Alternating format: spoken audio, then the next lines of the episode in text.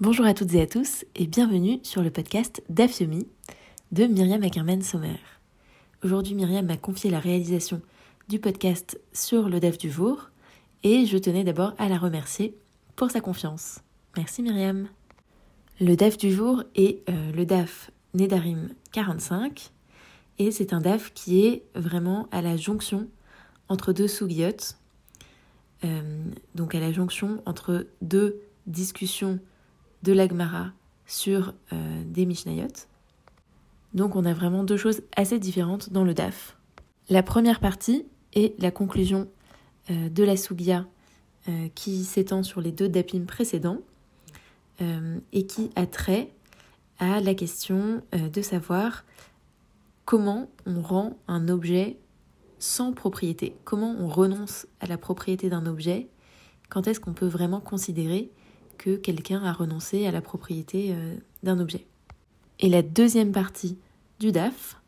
est une nouvelle Mishnah qui cette fois-ci euh, concerne la question de savoir ce qu'il se passe euh, si deux personnes sont associées ou copropriétaires d'une maison et que ces deux personnes qui sont copropriétaires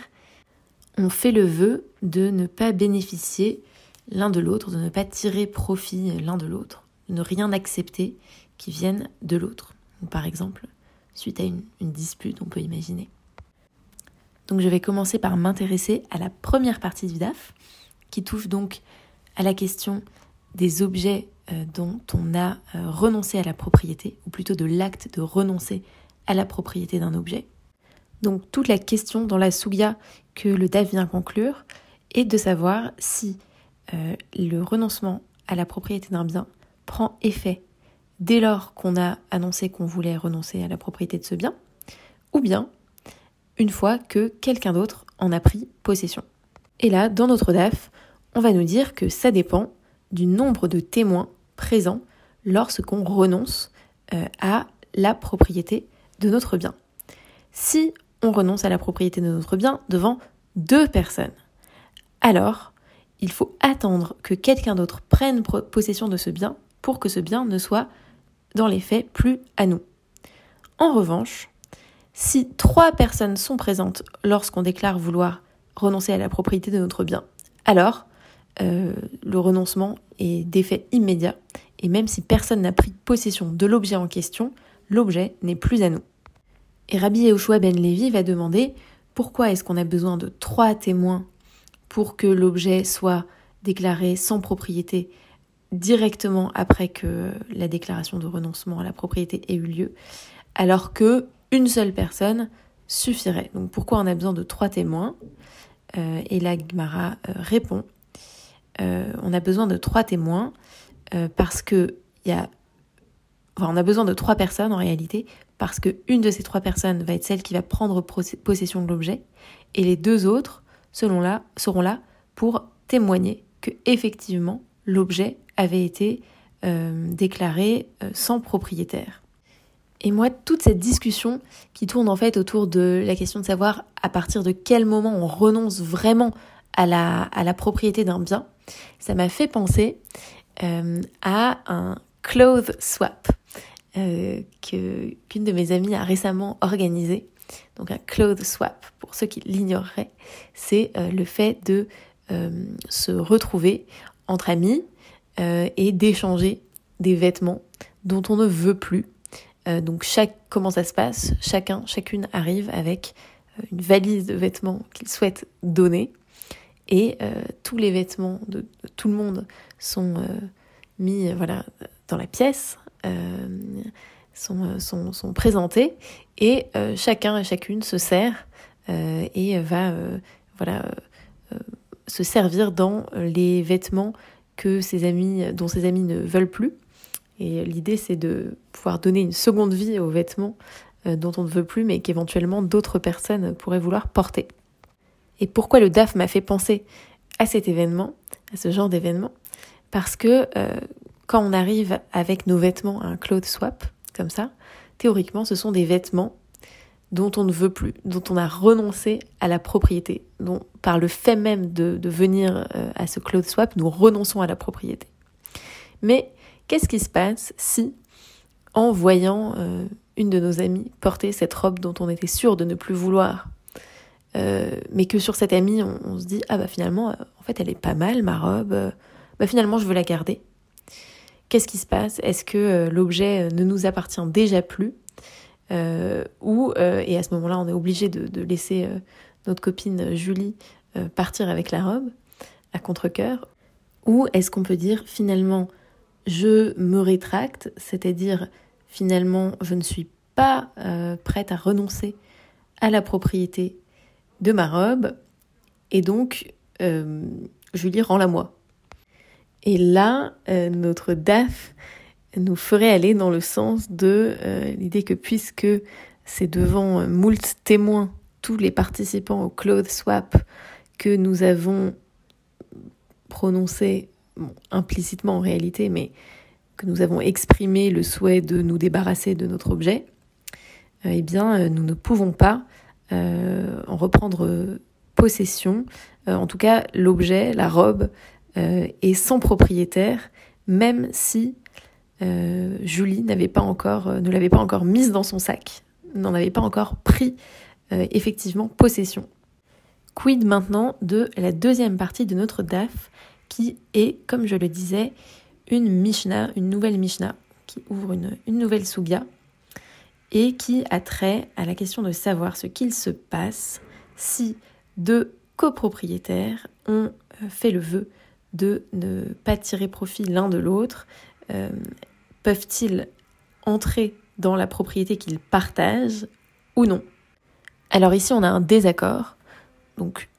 entre euh, le camp majoritaire, donc dans la Mishnah,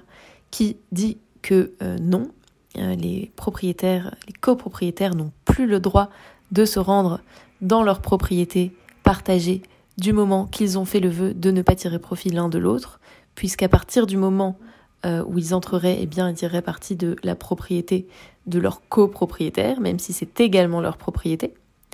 Donc, exemple, j'ai acheté une, résidence secondaire en Bretagne avec, euh, avec euh, Michel.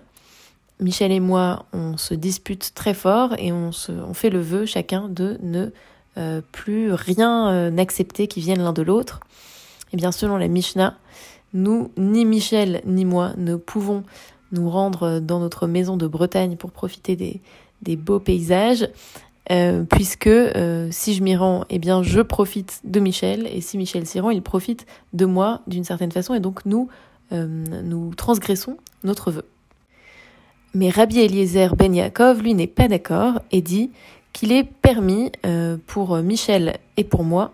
de nous rendre dans notre maison partagée, puisque si moi j'entre dans la maison, eh bien on peut considérer que j'entre dans ma part, ma portion de la maison, et que si Michel entre euh, dans la maison, il entre dans sa portion de la maison. Donc quelque part, même si il y a copropriété, on peut considérer que c'est pas vraiment une copropriété entière sur toute la maison, c'est-à-dire que toute la maison appartient à l'un et à l'autre, mais que la maison appartient en partie à l'un et en partie à l'autre et qu'on peut donc faire cette distinction. moi, ça m'a fait penser toute cette, toute cette euh, discussion et ce désaccord à toute la complexité qu'il peut y avoir à partager la propriété d'une chose, d'un lieu euh, avec euh, d'autres personnes. Concrètement, qu'est-ce que ça veut dire justement de posséder une partie d'une chose Quand Rabbi Eliezer Ben Yaakov dit qu'il est permis euh, aux deux copropriétaires de se rendre dans leur maison puisque l'un se rend dans sa portion de la maison et l'autre dans l'autre portion, dans sa portion à lui de la maison. Qu'est-ce qu'il entend exactement Qu'est-ce qu'il a en tête? On peut imaginer bien entendu une division dans l'espace. Donc par exemple, moi j'ai droit d'accéder à telle chambre euh, et, Michel a le droit d'accéder à telle autre. On peut aussi imaginer qu'il s'agit d'une division dans le temps, c'est-à-dire j'ai le droit d'accéder à notre propriété commune euh, tel mois de l'année et Michel a le droit d'y accéder tel autre mois de l'année ou tel jour de la semaine et tel autre jour de la semaine ou même à telle ou telle heure. on peut imaginer cela. Mais en tout cas, la suite, euh, de, la suite du, Talmud, alors même si c'est dans le DAF suivant, je fais un petit peu de, je vous spoil un petit peu, euh, mais on nous dit que euh, tout le monde est d'accord, Rabbi Eliezer Ben Yaakov comme les autres, que dans le cas de, copropriétaires qui ont fait le vœu de ne rien, de ne pas tirer profit l'un de l'autre, même s'ils peuvent se rendre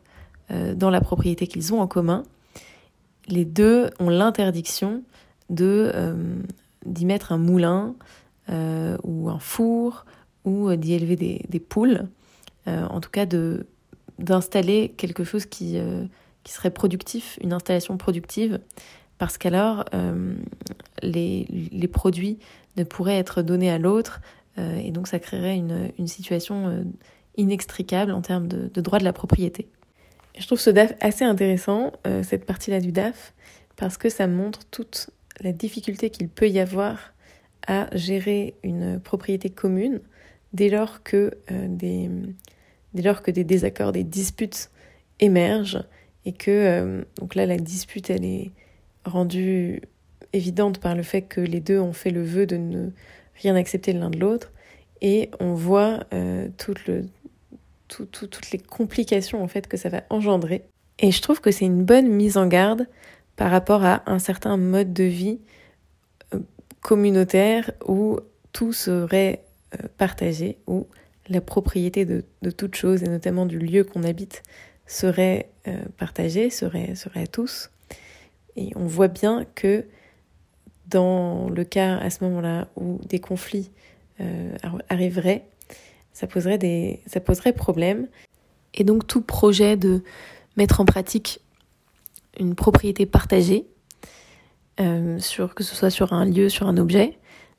doit, à mon avis, être encadré euh, strictement par des règles qui justement définissent qu'est-ce qu'on partage exactement, quelle est la modalité du partage, une modalité dans le temps, une modalité dans l'espace, pour permettre de dépasser ce genre euh, de situation problématique. Donc on peut voir dans ce DAF une invitation à confronter une forme d'idéal, qui est par exemple d'ailleurs l'idéal des kibbutzim, propriété complètement partagée, avec une certaine forme de pragmatisme. Sur ce, je vous souhaite Shabbat Shalom à toutes et à tous. Je remercie encore Myriam pour la confiance accordée pour l'enregistrement de ce podcast et je vous dis à très bientôt en tant qu'auditrice cette fois sur le DAF Au revoir.